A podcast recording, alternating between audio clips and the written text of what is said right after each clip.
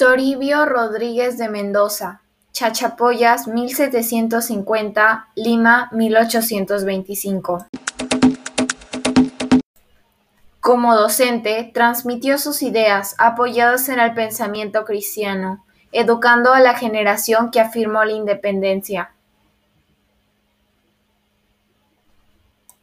Como docente, transmitió sus ideas apoyadas en pensamiento cristiano, educando a la generación que afirmó la independencia. Su labor se sustentó en una sólida fidelidad al pensamiento cristiano y en una voluntad amplia que pretendía asumir los valores intelectuales, científicos y sociales del mundo del siglo XVIII.